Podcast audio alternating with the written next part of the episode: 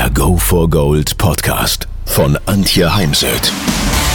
So steigerst du deine Motivation, Lebensfreude, Veränderungslust und mentale und emotionale Stärke. Willst du neue Sichtweisen gewinnen, Herausforderungen souverän meistern und mehr Erfolg im Leben haben? Dann bist du hier genau richtig. Der Go for Gold Podcast von und mit Mentalcoach und Deutschlands renommiertester Motivationstrainerin Antje Heimsöth.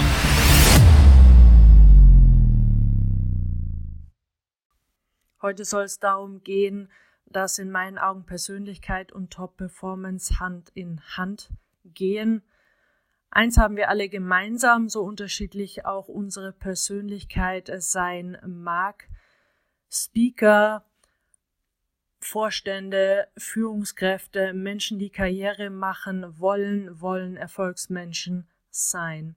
Und Stephen Covey hat in seinen Büchern zwölf Prinzipien definiert, an denen sich ein Erfolgsmensch ausrichten kann.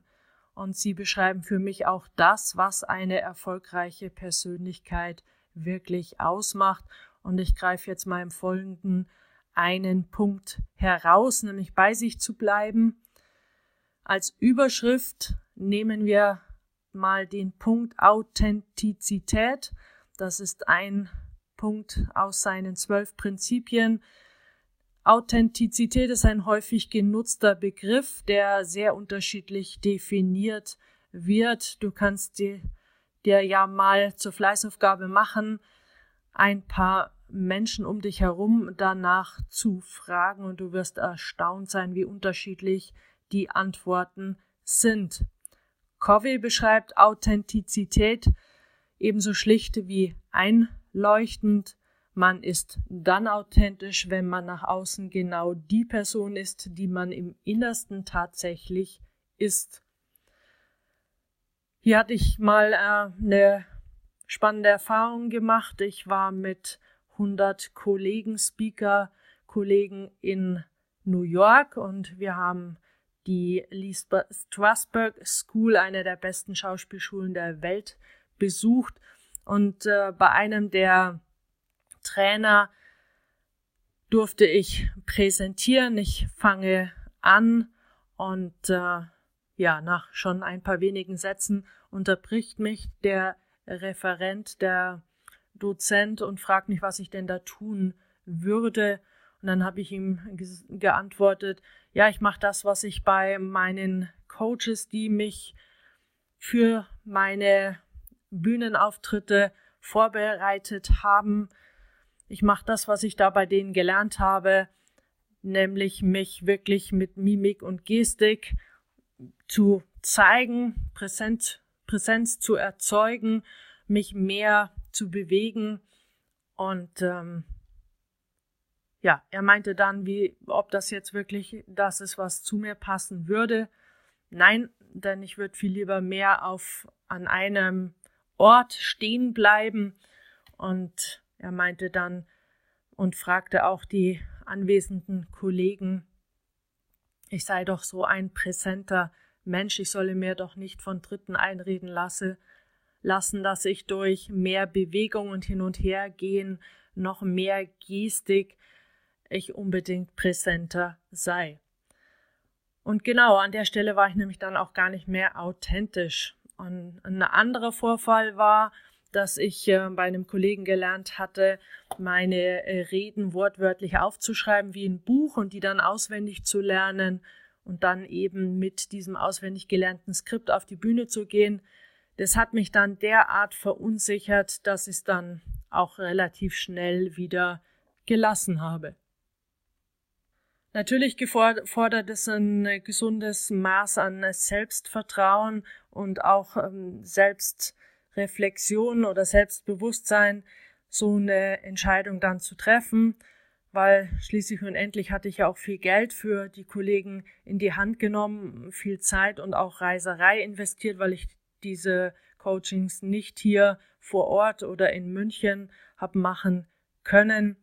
Aber manchmal liegt ja die Entwicklung auch in der schlichten Erkenntnis, dass der angestrebte Zustand, also zum Beispiel das sich viel bewegen und die große Gestik eben nicht zur eigenen Persönlichkeit passt und dann gilt es dem auch Rechnung zu tragen, allen Investitionen zum Trotz. Und ich höre ja auch immer mal wieder in Vorträgen oder Trainings, dass mir Teilnehmer sagen, und ich fühle mich jetzt sehr bestätigt durch das, was du sagst, Antje, genau, und auch das ist immer wieder dann eine wichtige Erkenntnis aus dem Training und kann ein Training absolut lohnenswert machen. Charakter kommt vor Kompetenz oder Persönlichkeit kommt vor Kompetenz. Kompetenzen kann man lernen. Covey sagt, Charakter, das was wir sind, ist am Ende wichtiger als die Kompetenz. Das ist das, was wir können. Für den Erfolg eines Speakers oder einer Führungskraft ist für mich die Persönlichkeit die Kunst des Auftritts, des Führens, die lässt sich wirklich erlernen. Die Souveränität erfolgt mit dem Entstehen dann der Routine, doch die Persönlichkeit ist für mich der Schlüsselfaktor für ein wirklich gewinnendes Auftreten, ob jetzt als Führungskraft, als Speaker. Ich persönlich bin ein sehr emotionaler Mensch und diese Emotionalität vermochte ich anfangs überhaupt nicht auf die Bühne zu bringen. Heute gehört sie zu meinen USP-Merkmalen und wird von meinem Publikum extrem geschätzt. Neben dem gesunden Selbstvertrauen gehören auch Achtung und Respekt vor anderen Menschen, Mitmenschen, Klienten, Kunden, Lieferanten zum Gesamtpaket. Und dabei geht es dann zum Beispiel unter Speaker-Kollegen nicht nur um den Umgang mit Kunden und Teilnehmern, sondern auch mit Kollegen. Und ich finde es dann doch immer wieder erstaunlich, wie viel über Kollegen gelästert wird, ob jetzt unter Speakern oder im Business. Trägt das dann wirklich zur eigenen Profilierung bei? Für mich beginnt ein Profil mit der Glaubwürdigkeit und dazu gehört dann für mich auch wieder die Übereinstimmung von Worten und Taten. Ein wichtiger Punkt auch ist das Thema Vertrauen. Vertraue ich mir selbst und könne mir andere vertrauen? Ansonsten werden meine Botschaften nie bei meinen Kunden, Zuhörern, Klienten, Teilnehmern ankommen. Nur wer sich selbst vertraut, dem können andere vertrauen. Wer sich nicht selbst vertraut, kann in der Regel auch anderen nicht wirklich vertrauen, formulierte es bereits Albert de Gondi, besser bekannt auch als Kardinal Retz. Unser Selbstvertrauen beeinflusst auch unser Verhalten, unser Denken und unser Handeln. Und man wird es nie, ob als Speaker, als Führungskraft oder Vorstand, ob als Politiker oder Schauspieler, wirklich allen Zuhörern und Mitarbeitern recht machen können. Und wenn es dann mal nach einer Präsentation, einem Auftritt wenn man eine neue Idee oder ein Konzept vorstellt, Kritik gibt, dann braucht es eben ein gesundes Selbstvertrauen, damit, damit wir damit wirklich konstruktiv umgehen können.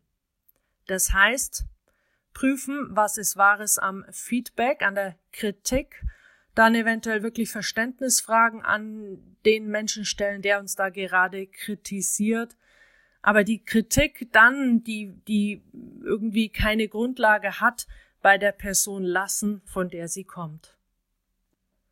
Wer möchte, dass das, was man sagt, auch wirklich ankommt bei unseren Mitmenschen, Kollegen, Klienten, Lieferanten und Kunden, ist wichtig, dass man sich selbst mag, damit dann auch andere mich mögen können oder sympathisch finden. Und hier hilft die Übung, schreibe mindestens zehn Dinge auf, die du an dir magst. Und dann suche dir entweder einen Menschen, der dir deine eigene Liste mal vorliest, einmal mit Ich mag an mir und jeweils den einzelnen Punkt anfügt und in einer zweiten Runde mal Du magst an dir und die entsprechenden einzelnen Punkte anfügt und dann spür mal nach, was ist besser, das Ich mag an mir oder Du magst an dir. Kann auch sein, dass es keinen größeren Unterschied macht. Du kannst dir für den Alltag diese Liste als Sprachmemo abspeichern und immer mal wieder bewusst, zum Beispiel auf dem Weg zu einer Präsentation, einem Auftritt wieder anhören. Denn es macht dich einfach liebenswert, wenn du selbst weißt, was du an dir magst. Deine Persönlichkeit ist nicht zuletzt auch die Summe deiner Stärken und Schwächen.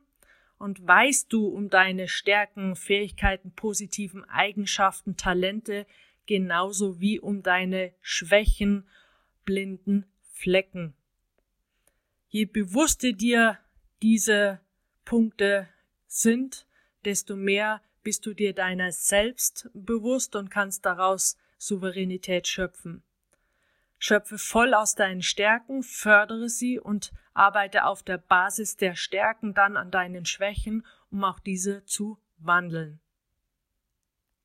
In New York habe ich auch an meiner Vergangenheit gearbeitet, denn unsere Dozentin Susan Batson sagte uns damals, das, was im Schatten verborgen liegt und uns nicht bekannt ist, das wird uns irgendwann mal auf der Bühne zu schaffen machen. Und hier kannst du dir mal im Internet das Johari-Fenster googeln, denn es gibt eine wunderbare, äh, gibt wunderbare Einblicke in die Theorie rund um die Geheimnisse, die wir so haben, der Teil, den wir öffentlich machen, unsere blinden Flecken und der vierte Teil, das vierte Feld, das, was im Unbewussten liegt.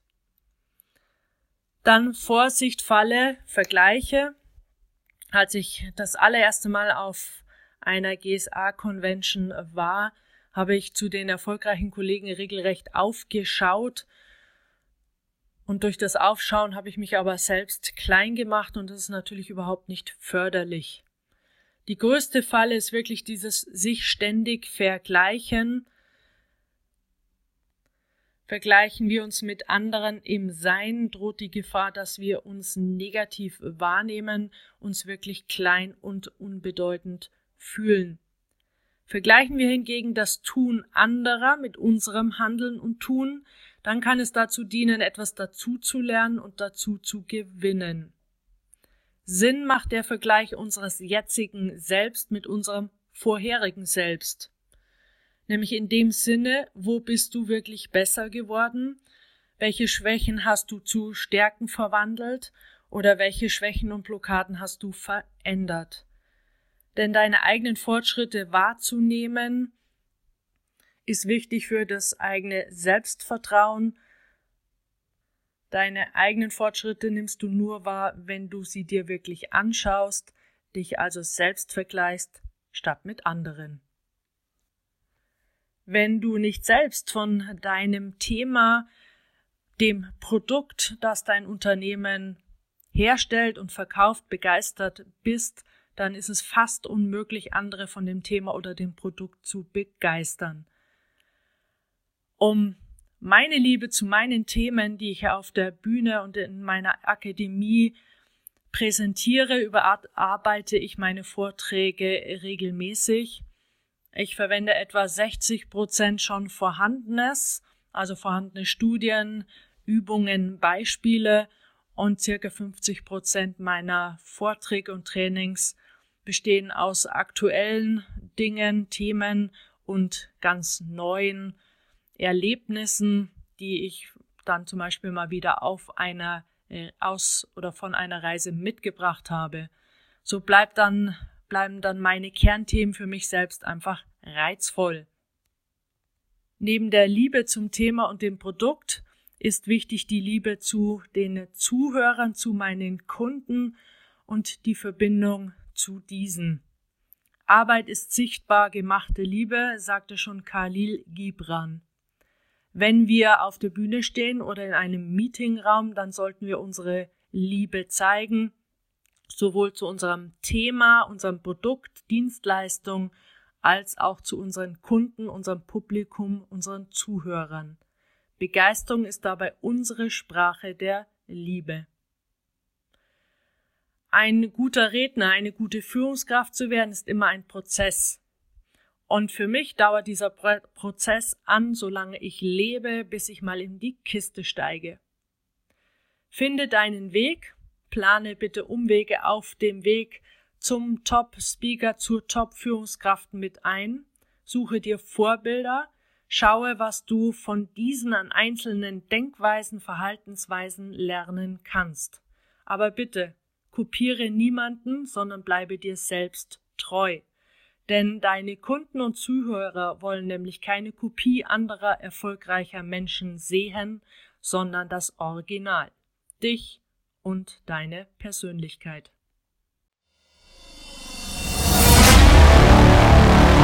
Wenn ihr mehr wissen wollt, dann geht auf www.heimsöd-academy.com bzw. www.antje-heimsöd.com. Dort findet ihr auf den Blogs viele spannende Artikel zu den Themen Motivation, Erfolg, mentale Stärke und Frauenpower. Und viele weitere Unternehmertipps. Denkt immer daran, wer will, findet Wege. Wer nicht will, findet Gründe. Ciao und bis bald, eure Antje Heimsöd.